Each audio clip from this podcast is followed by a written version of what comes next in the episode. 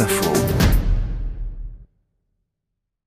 Google, Apple, Facebook, Amazon et Microsoft, les GAFAM sortent grands gagnants de la pandémie avec des chiffres d'affaires gonflés par la crise.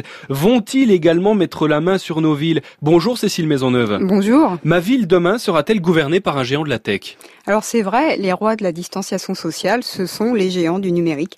Ils nous ont permis à nous urbains de supporter de vivre dans des villes à l'arrêt. Mais pas si sûr pour autant qu'ils feront main basse sur la ville. Regardez Google.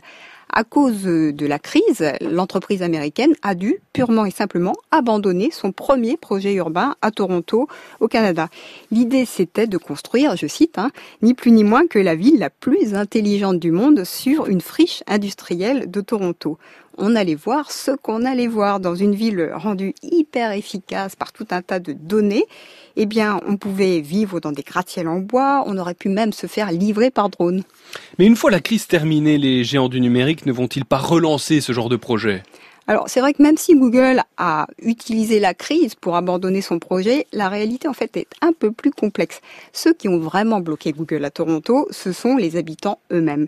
Parce que quand ils ont voulu savoir comment seraient protégées leurs données personnelles, où elles seraient stockées, les réponses qu'ils ont eues ne les ont pas franchement rassurés.